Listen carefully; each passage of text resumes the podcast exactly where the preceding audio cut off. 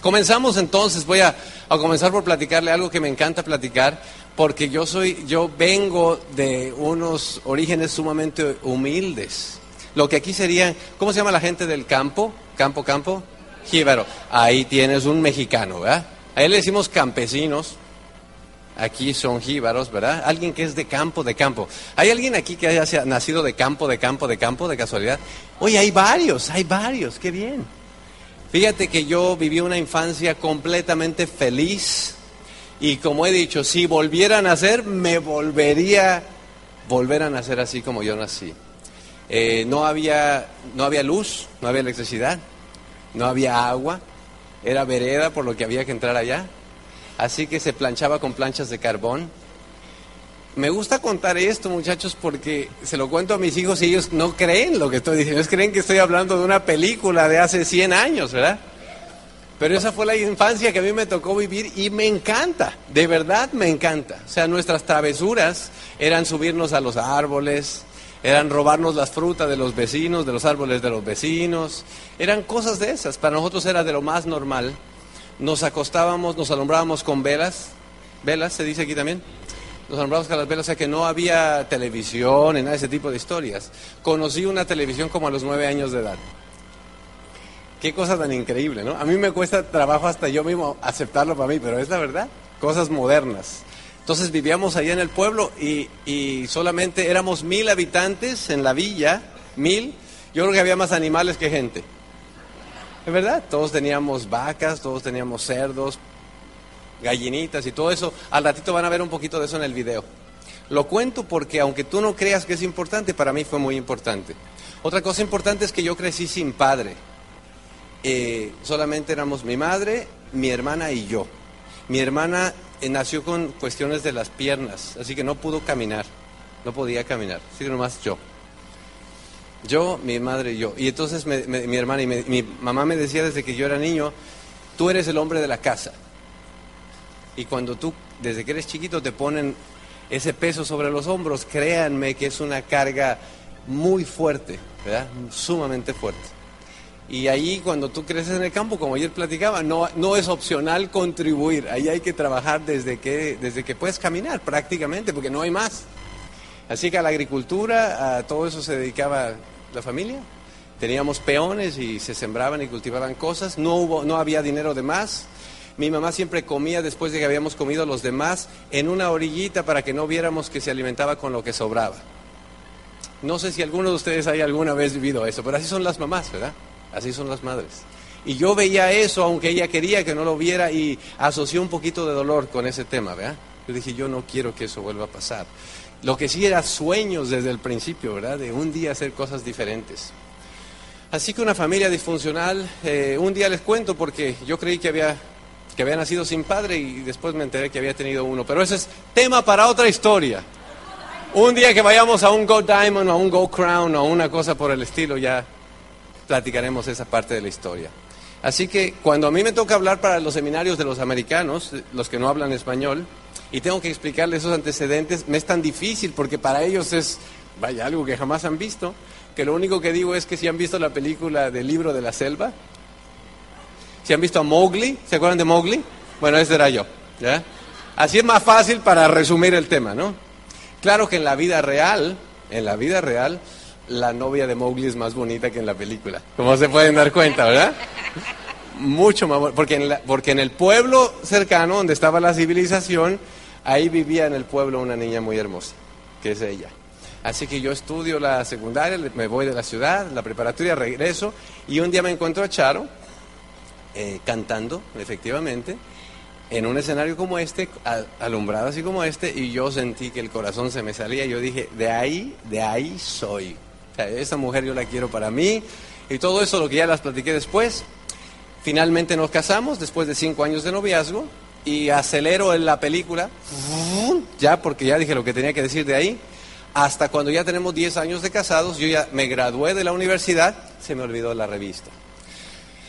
Eh, me le digo esto porque a mí me dijeron que cuando yo, si yo quería cambiar mis estrellas, yo tenía que estudiar una profesión convertirme en un buen profesionista y trabajar para una buena empresa.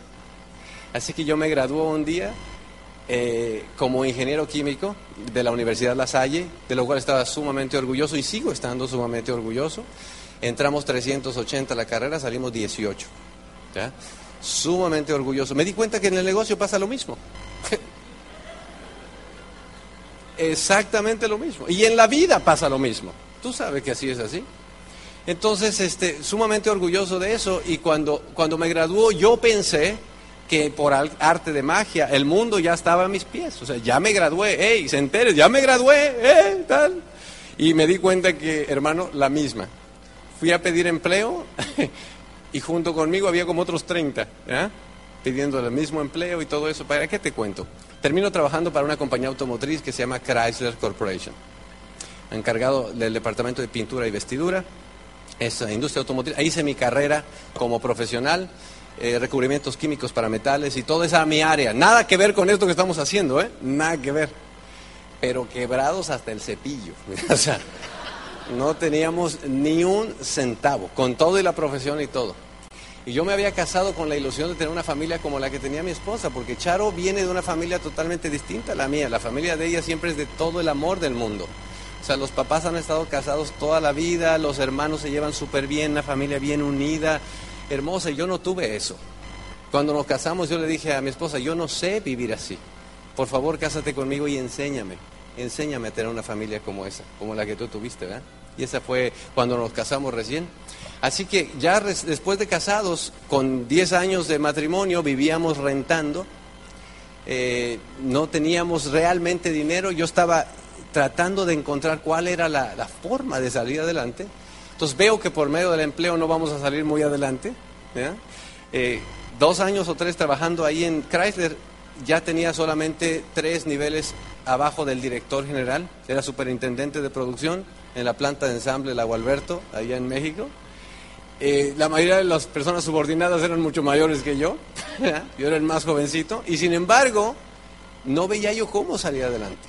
O sea, no veía yo cómo de verdad aventajar, cambiar mis estrellas, ¿verdad?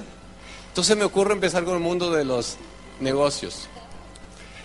Y, no hay combinación más peligrosa para los negocios. Esa, no, esa no es. La Gracias por recordar. La revista que quería decirles es que viniendo para acá, creo que en la Newsweek de ayer sale en la portada eh, la, la, portada de una persona que se acaba de graduar, que tiene todavía su toga y esta cosa y que tiene un, un, precio en la solapa que está aquí haciendo y dice creo que 140 mil dólares y, y, el titular dice, ¿de verdad vale la pena estudiar una profesión? Es el titular. Se los quería enseñar porque lo tengo aquí justamente, ¿no? Pero bueno, no quiero decir nada porque hay mucha gente estudiando, ¿verdad? Y estamos a favor de que todo mundo nos preparemos, ¿verdad? Y todo eso. Pero lo que voy es que es un espejismo, mi hermano. Es un espejismo, ¿verdad? Eso está bien, pero no es todo si tú quieres aventajar en la vida. Bueno, en fin, así que eh, empezamos a incursionar un negocio, o empiezo yo. Me meto en un negocio, me meto en otro negocio, me meto en un negocio, combinación peligrosa, juventud sin conocimiento, ¿verdad? Allá decimos como el borras, ¿verdad? Que te mete sin saber. Entonces, pues en muy poco tiempo, haciendo varios negocios, logré acumular unas tremendas deudas, ¿verdad? Tremendas deudas. 140 mil dólares hace 17 años es mucho dinero. Yo sé que para ustedes no es mucho dinero, yo entiendo eso, ¿verdad? Pero déjenme si los ambiento un poquito. 140 mil dólares estamos hablando de México.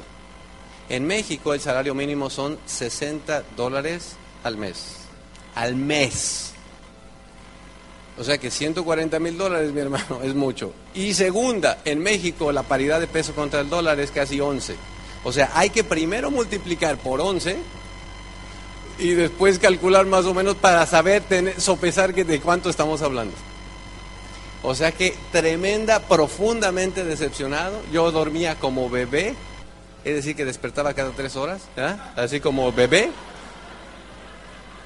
Soy tal vez la única persona que conoces que a la edad de 26 o 27 años se fue a hacer un chequeo médico por salud porque me daban taquicardias, porque no sé qué cosa. Ahí iba yo con las personas, señores de 80, 70, ahí con su batita esa que se abre por atrás, ¿verdad?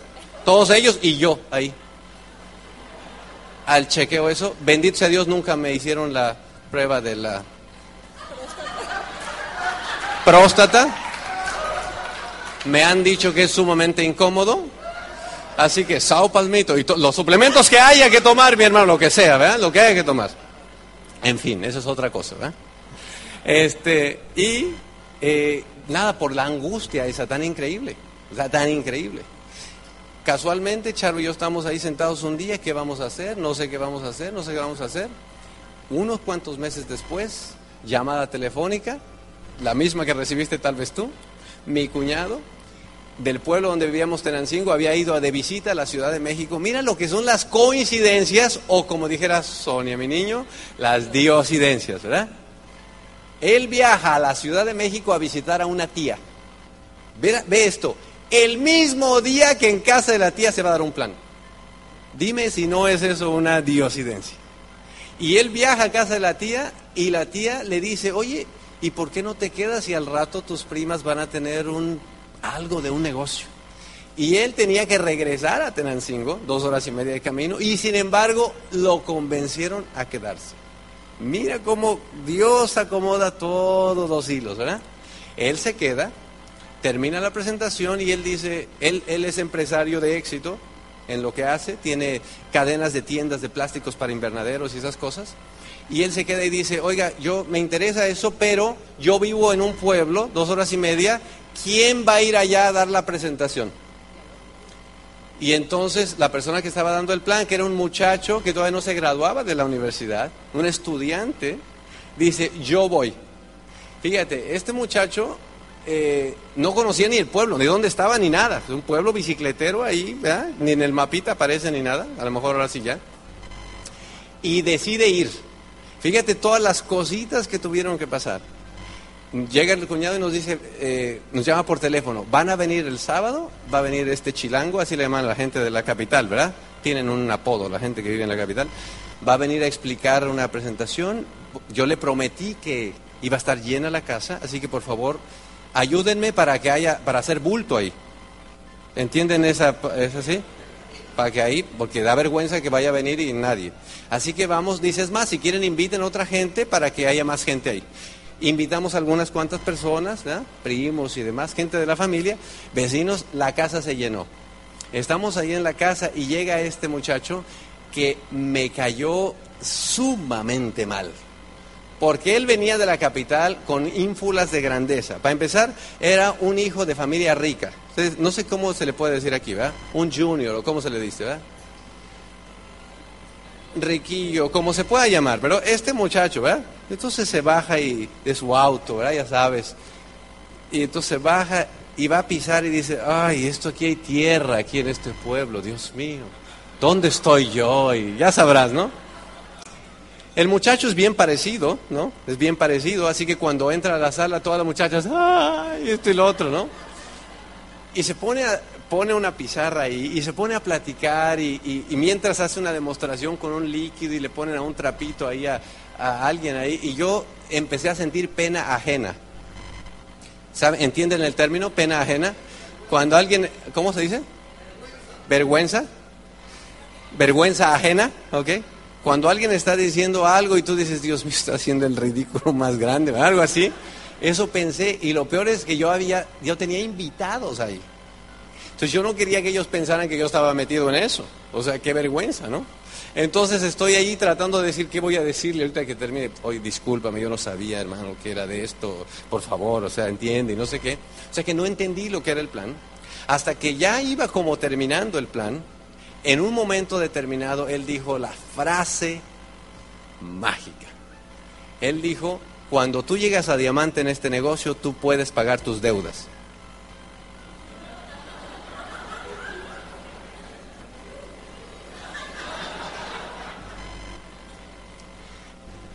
te prometo que eso fue lo que pasó y hasta el día de hoy no he conocido otra persona más tonta, más mensa que yo. ¿eh? Porque es como si el cuarto se hizo oscuro, una luz se iluminó así enfrente de mí, una voz dijo, está Sergio Rivera aquí en la sala, o algo así, ¿no? Algo, algo así, algo así. Y él dijo, el que llega a diamante paga sus deudas, punto y se acabó. Gracias a Dios no dijo el que llega a platino o el que llega a esmeralda, o el que, él dijo, el que llega a diamante paga sus deudas.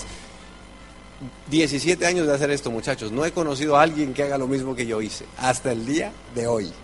Todavía no sabía, yo no había oído el nombre de la compañía, los productos, cuánto costaba, de qué se trataba, ni había oído el plan, pero yo hice algo increíble, fue un milagro. Yo me levanté de la silla y yo dije, yo quiero entrar. ¿Verdad que no han conocido otro más menso que yo?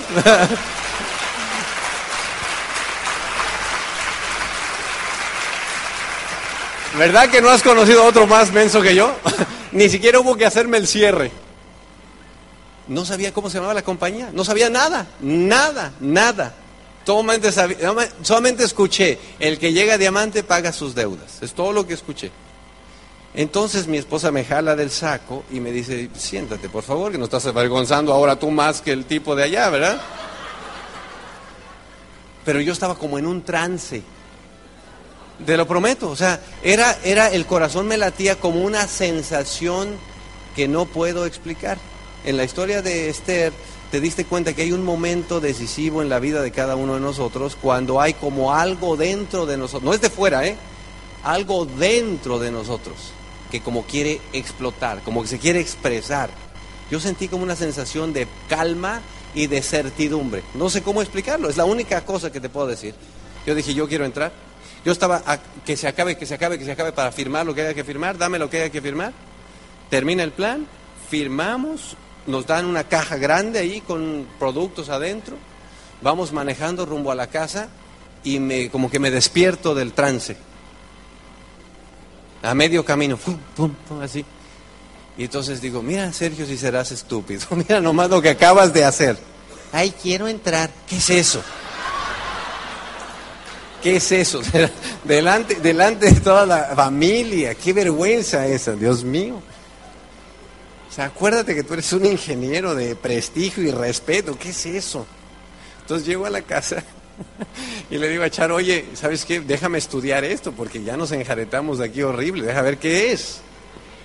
Me pongo en el escritorio, saco todas las tripas que traía ahí adentro, todo el tema ese, saco las hojas de papel saco mi calculadora y me pongo a darme el plan ahí mismo a mí. Yo no sé cuántos de ustedes son gente que le gustan los números, las ciencias exactas, a mí me gustan. Y por lo tanto yo a la gente no le creía mucho, pero los números sí. Entonces yo dibujo un círculo, este soy yo, y la calculadora aquí. Y que si tú haces tanto, tanto, tanto, te suma tanto. Y sí sale. Y si esto cada uno le dices a tanto, sale tanto. Sí sale, sí es verdad, esto es buenísimo, nos vamos a ser millonarios. Me acababa de dar el plan por primera vez ahí 10 minutos después. Entonces ahora estoy feliz porque sí sale en los números, ¿verdad? Entonces ahora me regreso ahí a la habitación y me pongo ahí a querer dormir y, y no puedo dormir. Entonces una vuelta y no puedo dormir. Y fulano de tal, y fulano de tal. Charo tiene como 300 alumnas en el gimnasio. Nomás se ocupan, nomás se ocupan, nomás se ocupan seis. A ver, yo tengo 36 primos hermanos, ta, ta, ta, ta, ta, ta, nomás seis, nomás seis, nomás seis. ¿Quién estaba en la reunión? A ver a quién me van a ganar de toda la gente que conozco, esto y lo otro. O sea, una cosa increíble, no podía dormir. Tres de la mañana, vuelta y ya Charo dice, por favor, ya duérmete. o sea, ¿no? Día siguiente en la mañana, Charo me dice, ¿sabes qué estuve pensando? Creo que no, no, no, nos vamos a salir de eso. Le digo, ¿cómo que estuviste pensando? Tú estabas durmiendo, el que estaba pensando era yo. O sea, ¿qué pasó aquí con... Estuve pensando. Pero, y, me, y por cierto me dicen, no te metas con las alumnas del gimnasio. se me acabó ahí el 90% de la lista, ¿verdad? A lo que voy muchachos, les podría contar muchas historias, todos pasamos por lo mismo. Ustedes han pasado por lo mismo también. Y el primer plan y todo ese tipo de historias. Pero entramos en un momento en el que era tanta la emergencia que no había tiempo para pensarlo. Al día siguiente estábamos dando nuestro primer plan. Yo junté a mis cuñados a ver si alguien se acordaba de qué se trataba el plan. ¿Quién lo escuchó? Porque yo no lo había escuchado. Yo nomás escuché una frase. Entonces mis cuñados dijeron, yo me acuerdo de esto, yo me acuerdo de esto. Entonces hicimos unas cartulinas. ¿Sí se entienden cartulinas? Con lo que nos acordábamos que había dicho el plan. A mí no me molestaba, hablar en público nunca me ha preocupado, lo que sea. Y ellos decían, no, a mí me da miedo, no te preocupes, ponemos las cartulinas, entonces dimos nuestro primer plan al día siguiente. Y entonces pusimos lo que habían de decir ahí, invitamos unas cuantas gentes, pusieron ahí. Entonces el trabajo de ellos era pasar con las cartulinas enfrente de la audiencia.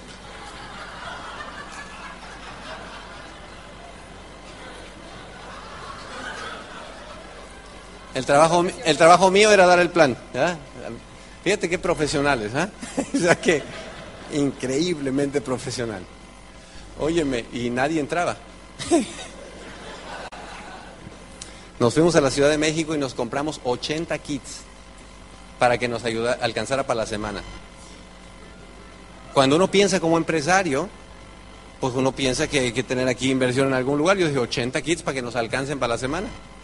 Y obviamente, pues, ¿cuál? Le decíamos el plan a la gente y nos decían como los pescados, ¿verdad? ¿Y para qué? ¿verdad? Entonces yo decía, bueno, ¿qué está pasando? ¿Por qué no entienden? ¿Has sentido esa desesperación de, si está tan claro, ¿por qué no entiendes? ¿verdad? ¿Qué, qué, qué, puede haber tan complicado? Te dan ganas de agarrarlos por el pescuezo y raca, raca, raca. Pero no puedes, ¿no? Y este, bueno, muchachos, hermosos tiempos aquellos, eh, todo ese eh, conocimiento inicial que ustedes tienen, nos invitan a un primer seminario, venimos, nos encanta el ambiente, nos encanta la exposición de lo que ustedes están teniendo acá, nos invitan a nuestra primera convención, la, primera convención también fue genial porque venimos todos los que eh, teníamos unos cuantos en el grupo, ¿no? Entonces se juntan, todo era en la Ciudad de México, que eran dos horas y media de distancia para viajar allá. Llegamos a la junta esta de líderes, que había como unos 30 personas ahí, que lo que sea. Entonces dicen, ¿quién va a la próxima convención? Y nos platican, el que va a la convención, califica rápido y que tiene la información y que hace la promoción. ¿Y te acuerdas del menso ese que se paró en la reunión primera? Que se vuelve a parar ahí. Dice, yo voy a la convención. Me dijeron, fantástico, apúntate y no sé qué.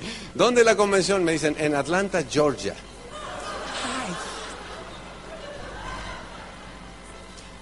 Tenancingo, México. Atlanta, Georgia.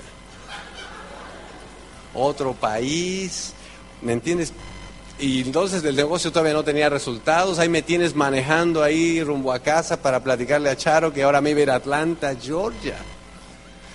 Gracias a Dios que eso pasó, muchachos. Gracias a Dios porque esa convención definitivamente fue importantísima en el compromiso que tomamos para hacer este negocio. Porque salí enojado conmigo mismo de esa convención. Enojado.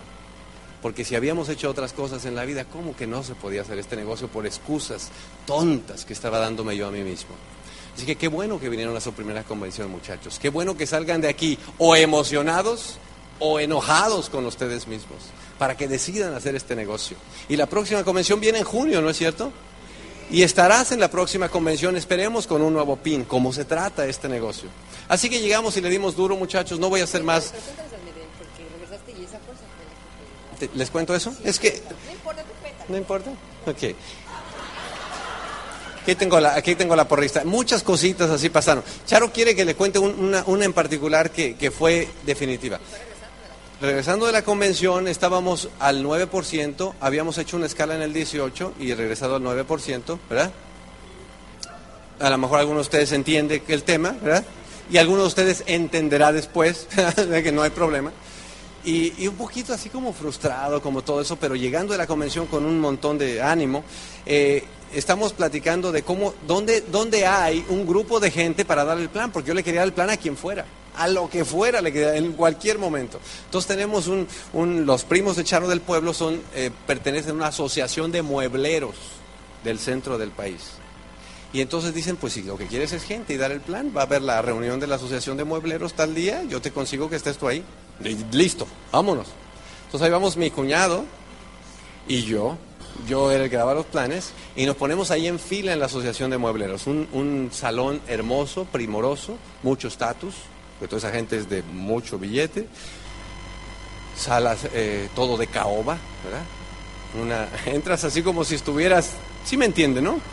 Muy elegante todo, el presidente de la Junta está ahí, es como herradura y cada una de las personas tienen su silla y tienen su este micrófono aquí para poder opinar con los diferentes proveedores que van. Y ahí está sentado el representante de la Sony para todo el país y el representante de la, ¿me entiendes? Todo eso. Y ahí estamos sentados nosotros dos, mi cuñado y yo con nuestra pizarrita, esperando que sea nuestro momento ahí. Y yo, yo, yo te digo que los calzones se los hacían yo-yo, mi hermano.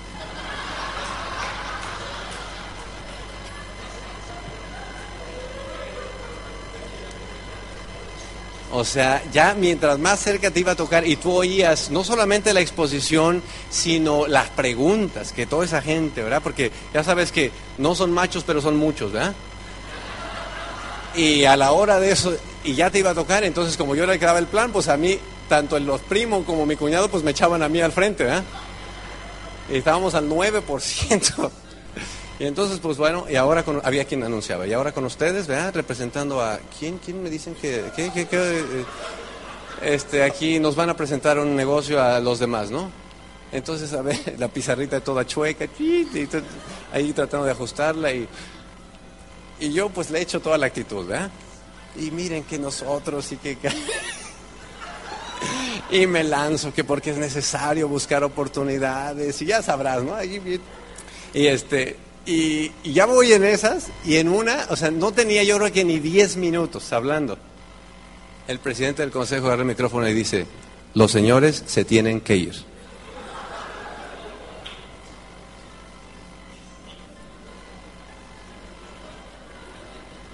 A ver, échate ese trompo a la uña, mi hermano.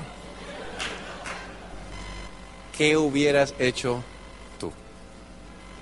O sea, de verdad que empezamos a juntar nuestras cositas, mi cuñado, el, primo, así como yo ni los conozco, esta gente que está acá. Nos bajamos las escaleritas, todos los demás que estaban ahí, las risitas burlonas, ¿verdad? Llegamos al auto, no hablamos una sola palabra.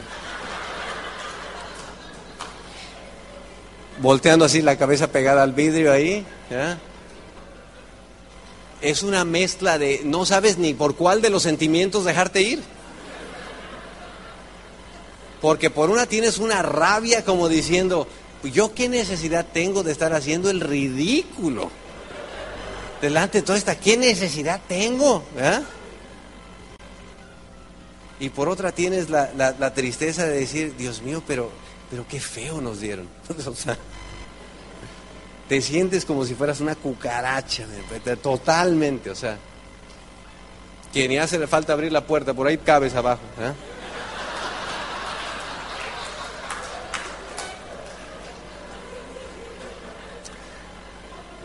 Mi cuñado me pasa a dejar ahí a la casa, toca la puerta y Charo, ¿cómo te fue? ¿Cómo te fue?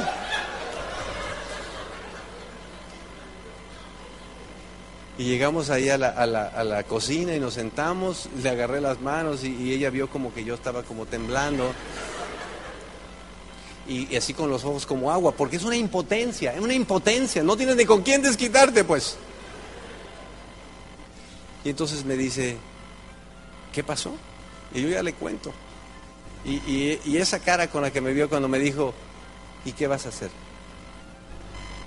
Hermano, esos pequeños segundos, tú los vas a vivir en tu vida. Yo le dije, agárrame fuerte porque tú y yo nos vamos diamantes. Lo que haya que hacer, lo que haya que hacer.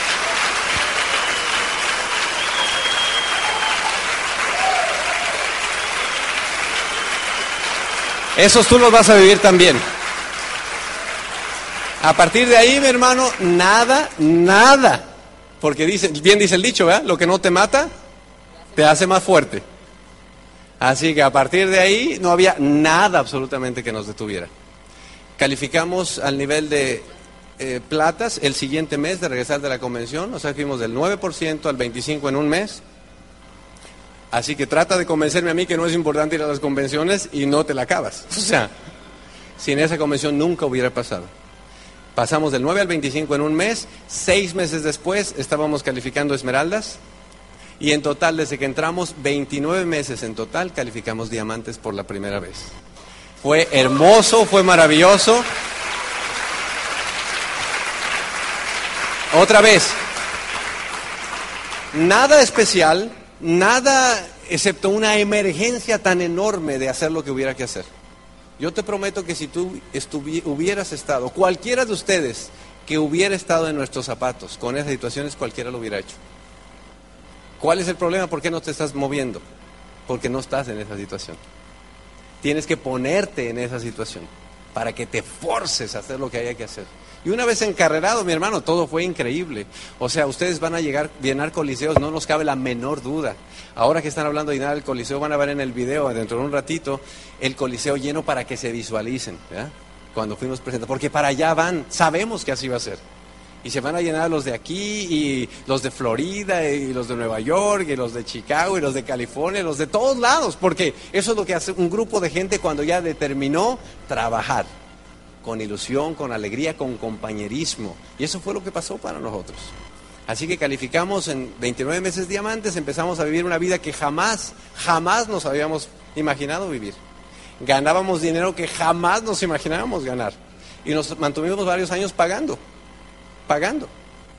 Porque no alcanzaba apenas para pagar, pagar, pagar, pagar, pagar, pagar, pagar, pagar, pagar, pagar, pagar, pagar, pagando.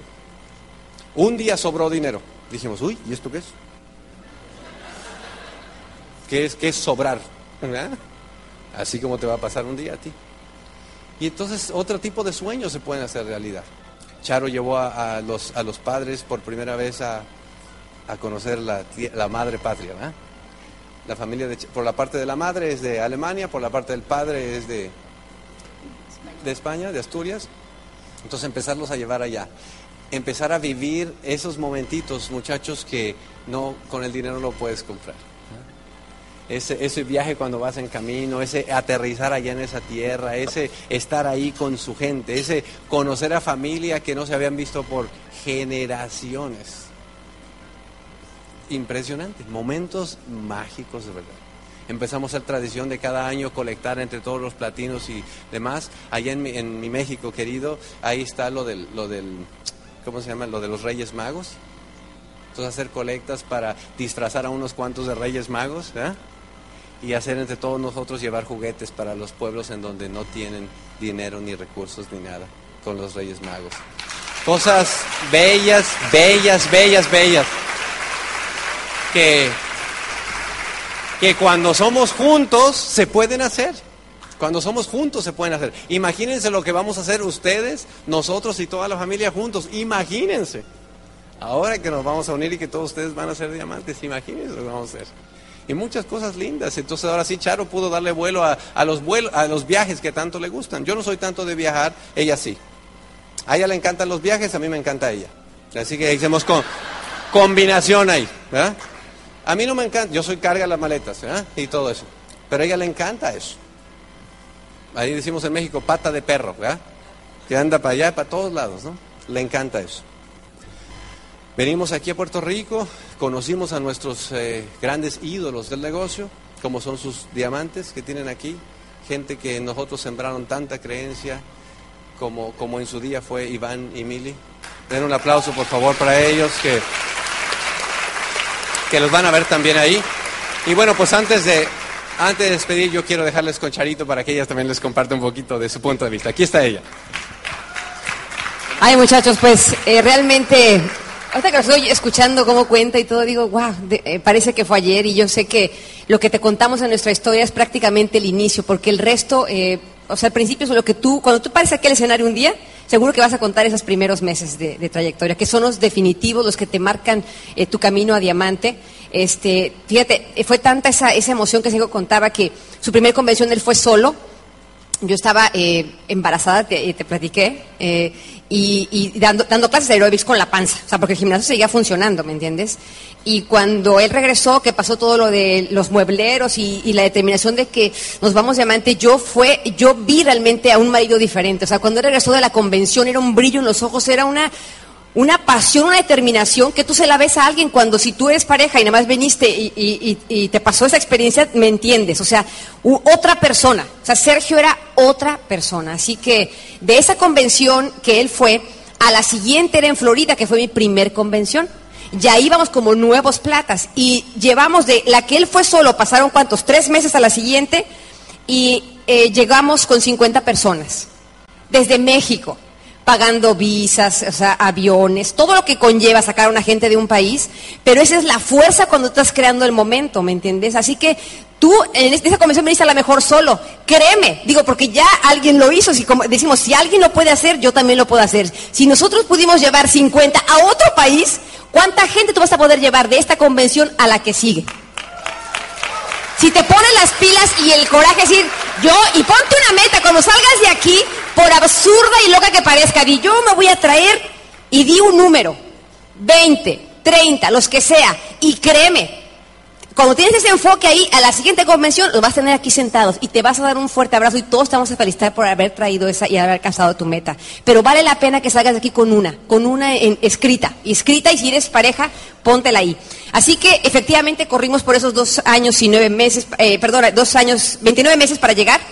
Y ya estábamos viendo nuestra vida de diamantes, en la casa que queríamos, en la casa, este, además una casa exagerada que nos hicimos, ¿me entiendes? O sea, este, de siete recámaras cada una con su baño, alberca y este, una pista de equitación, porque Sergio se empezó a apasionar con lo de los caballos, así que eh, teníamos eh, tres caballos y luego tres que se crearon ahí. O sea, cruzábamos a las, a las yeguas ahí con el caballo y criamos ahí unos potros. Esa es una experiencia también increíble, desvelándonos ahí en los corrales, viendo cómo están haciendo, mis hijos viendo eso. Fue de verdad una, una vida padrísima, ¿me entiendes? Empezamos con los viajes y todo, hasta que llegó el nuevo reto de, y si, dice nuestro offline, embajador Corona, ¿qué tanto crece uno cuando está cómodo? ¿Para dónde va la pregunta, offline? ok, ¿qué les parece si nos ponemos la meta de levantar el negocio hispano en los Estados Unidos? Y pues, va, Así que en el año 2000, en octubre del año 2000, aterrizamos en Chicago con dos maletitas y nuestros hijos eh, y a darle. Llegar a un país donde ni el idioma, donde fue todo un reto para mis hijos también, porque para venderles a ellos el sueño, primero tuvimos que ponernos de acuerdo para ponernos que, que demostrarles el entusiasmo. Te voy a decir la verdad, o sea, da miedo. Yo no hablaba inglés ni hablo todavía, entiendo ya mucho, pero dije, si llegar a otro país, no hablas, dejar tu familia, o sea, todo lo que implica moverte de, país. Así que los niños, pero ¿y mis primos? No te preocupes, ya vamos a tener muchos amiguitos, pero no los vamos a volver a ver, no, pero sí, sí, después, o sea, sí los vamos a ver más adelante. Pero no hablamos inglés, van a aprender, fíjate, van a, o, sea, cualquier objeción que daban los niños era ponerles una cosa positiva para que se emocionaran y nos veían entonces más a nosotros y dijeron, bueno, sí, va a haber una aventura en familia y, y bueno, llegamos ahí y luego ahora la, realidad, ¿verdad? Ay, no conocemos a nadie, el inglés, este, ¡ah! Pero a eso veníamos, dijimos, que orar como locos. Si no conocemos gente, pues a los moles salir a contactar. En el banco, así en la cola, y que me debe hablar español, pues ahí, ¿no? Este, en los aeropuertos en el aeropuerto de Lojer, que está cerca de nosotros, este, ¿a qué hora llegan vuelos de la línea mexicana de aviación? Entonces, pues a tal hora llega el vuelo, así que nos íbamos ahí como si fuéramos para algún familiar. Entonces, todos los mexicanos que van a recibir a su familia están ahí, ¿no? Entonces ahí nos íbamos a contactar. ¡Ay, hola! ¿A quién espera, no? Que viene mi familia. ¡Ay, qué gusto! O sea, ¿y usted quién llega? Eh, eh, mi mamá, mi mamá va a venir, ¿no? O sea, Nadie nos iba a visitar, pero eh, tenemos que hacer algún cuento para poder estar ahí, sacar contactos. O sea, la intención era no quedarse quieto, era teníamos que conocer gente para levantar el negocio. Así que con todo eso, igual, eh, eh, iniciar sin OES, sin seminarios, dejábamos hasta Nueva York, a, la gente de, que, de Chicago la llevamos hasta Nueva York a los seminarios, y hasta que empezó la cosa a, darse, y bueno, la historia es igual que la de México, pero ahora transportanla en, los Estados Unidos. Y nos tomó tres años llegar a Diamante una vez más en los Estados Unidos. Así que fue una carrera igual de acelerada, con los niños el compromiso, pero yo tenía un, sueñito pendiente por ahí. Yo tenía un sueño pendiente que hacía muchos años yo lo había comentado y dije, yo un día voy a grabar un disco. Y yo quisiera grabar un disco y este, y, porque me encanta cantar y porque, o sea, no me voy a lanzar de cantante, pero quiero tener un disco que salga con mi voz, ¿no? Y que yo vea ahí la foto y que diga la Charo, ¿no?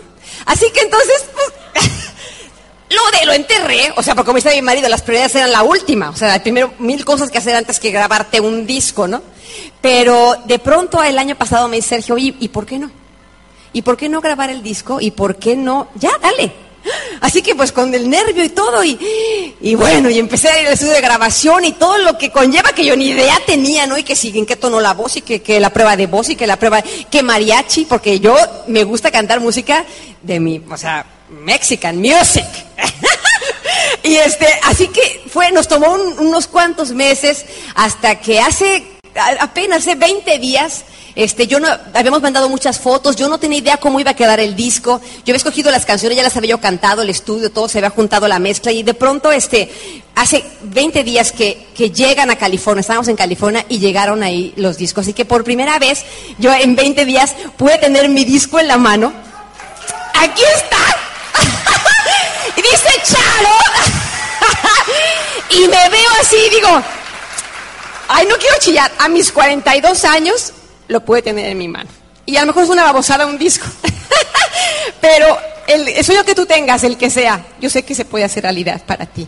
Así que antes de terminar, yo quiero que vean este video que Sergio hizo. Sergio es el manufacturero de este video. Este, de que es una como recopilación de nuestra, desde la infancia hasta todas las cosas que hemos vivido en este negocio. De hecho, vas a ver ahí la foto de nuestra boda, que parece la primera comunión, imagínate, 17 y 18 años. Pero, pero bueno, vamos que corran el video para poderlo ver y ahorita te platicamos. Pues fíjense que estamos muy contentos otra vez porque apenas hasta ahí vamos, ¿verdad? Sé que el resto de la historia la viviremos juntos, junto con ustedes. Queremos estar ahí donde ustedes están, queremos ver su video, queremos aplaudirles, queremos que nos platiquen de todos esos miedos que tienen que enfrentar. Eh, estoy obviamente de lo más orgulloso por Charo, por su, por su sueño hecho realidad y anoche ella pasó con fiebre y toda la cosa y sin embargo pues quiere platicarles un poquito de, la historia de su disco y si es posible a lo mejor cantarles una cancioncita. Déjenme, déjenlo pasar. Híjole. Fíjate que este Ay, no voy a poder cantar. Este, este disco en particular, déjenme decirles, yo, eh, de hecho, puse el número uno, es la dedicatoria a mis padres, porque desde que yo era niña yo los veía cantar a ellos, yo sé que de ahí salió esa cosa de cantar para mí. Este, mis papás, yo toda la vida me acuerdo de estar oyendo a, Javier Solís, a José Alfredo Jiménez, o sea, mi papá y mi mamá cantaban todo el tiempo esa música mexicana. Y obviamente, pues mis seis hermanos salimos los seis cantantes, de los seis le cantamos, este, y nos encanta esa música. Y, mi papá, yo sé que para él fue un sueño frustrado, porque mi papá canta hermoso. Y, siempre eh, que había oportunidad en las fiestas, yo canto, yo canto. Entonces, y ya sabes, todos así durmiéndonos y mi papá, la última y nos vamos, ¿no? Y siempre cantando a mi papá. Y eso, ¿qué onda, no? Pero eh, el disco fue una sorpresa. Él no sabía que yo estaba grabando el disco y yo sé que lo grabé por mi sueño, pero también por él, porque yo sé que le hubiera querido ser cantante. Así que eh, él no sabía del disco y yo cuando una vez que llegó, que te dije que lo tuve en la mano, lo mandé por correo, eh, ahora sí que secretamente, a nombre de mi papá iba algo. Y yo hablaba a la casa, ya llegó un paquete. No, hermana, ¿qué mandaste? Nada más cuando llegue el paquete se lo dan a mi papá de volada. Ok. Así que un día llamo y y me dicen mis hermanos, ya vimos que mandaste, canija. Está padrísimo, me dicen mis hermanos. Digo, ¿ya se lo viste a mi papá? Ya se lo di. ¿Y, qué dijo mi papá? dice, pues te lo voy a poner porque lo mataste, me dice. Entonces, eh, me pasan a mi padre, ¿no? Ya le digo, este, papi, ¿cómo estás? ¡Ay, mija! Nada más así, ¡ay, mija! Y se queda callado. Y, le digo, ¿qué pasó, papi? ¿Ya, ¿Ya escuchaste el disco? Y me dice, mi hija, o sea, ¿qué te puedo decir, mi amor? Me dice, el orgullo que siento por ti, eh, lo feliz que me hizo verlo. Dice, pero lo que más me mató fue tu dedicatoria. Ahí me fregaste, me dice papá. Porque mi hija, o sea, dice, ¿qué te puedo decir?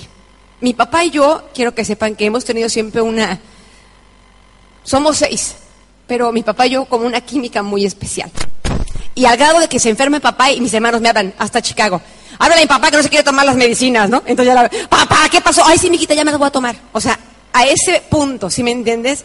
Así que yo sé lo que mi padre sintió y hay una canción en ese disco que es la última canción, que está hermosísima esa canción y de hecho en el estudio de grabación, esta es una cosa aquí que quiero que sepan, la tuve que grabar muchísimas veces porque el muchacho del estudio me decía, señora, se le está quebrando la voz otra vez y se oye como llora, ¿no? Entonces me costó mucho cantar esa canción. Por eso le digo, que no sé si la voy a poder cantar aquí, pero y yo con la gripota, pero yo me la voy a echar y como salga.